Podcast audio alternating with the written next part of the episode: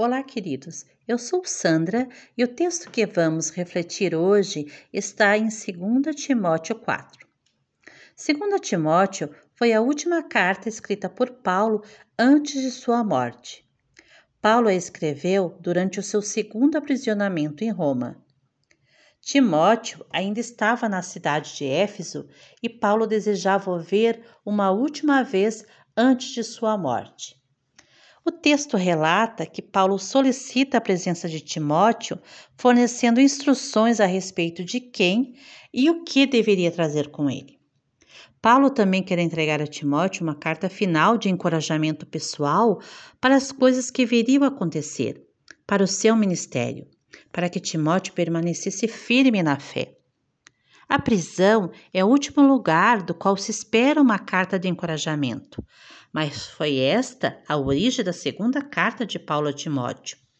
Ele começa segurando Timóteo de seu amor e oração contínuos e o faz lembrar da sua herança espiritual e de suas responsabilidades no ministério. Só quem persevera, quer seja um soldado, um atleta, um agricultor ou um ministro de Jesus Cristo, irá receber o troféu. Paulo adverte Timóteo que os seus ensinamentos vão ser atacados quando os homens abandonarem a verdade por palavras mentirosas.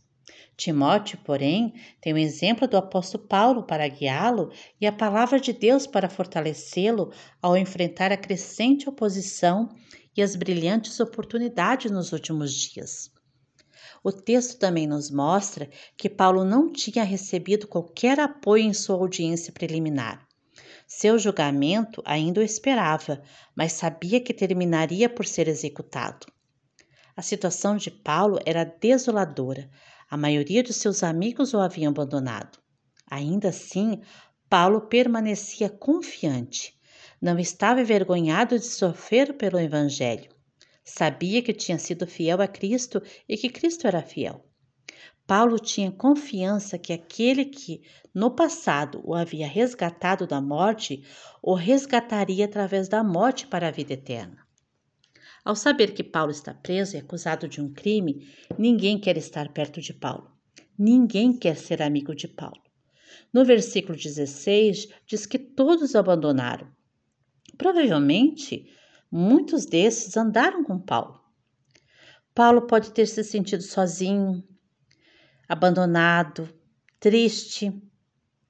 O que esse texto pode nos encher de esperança no dia de hoje? O que esse texto nos ajuda na nossa caminhada de fé? Quando a crise bater à sua porta, tenha coragem para pedir ajuda.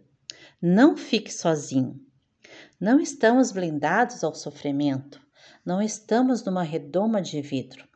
Estamos expostos a todos os riscos e perigos todos os dias. Há momentos difíceis em nossas vidas.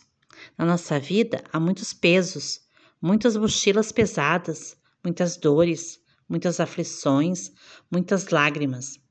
Convide alguém a andar contigo, convide alguém a estar perto de ti, alguém para compartilhar a vida. Todos nós precisamos de um ombro amigo para dividir as nossas dores para a nossa caminhada de fé ser mais leve. Pessoas precisam de Deus, mas pessoas precisam de pessoas. Se você não tem um amigo na fé, ore a Deus. Eu não sei como você se encontra no dia de hoje, mas a minha oração é que você e eu confiemos sempre nas promessas de Jesus. Em Hebreus 13, 5 diz: Eu nunca o deixarei, jamais abandonarei. Tenham todos um abençoado dia.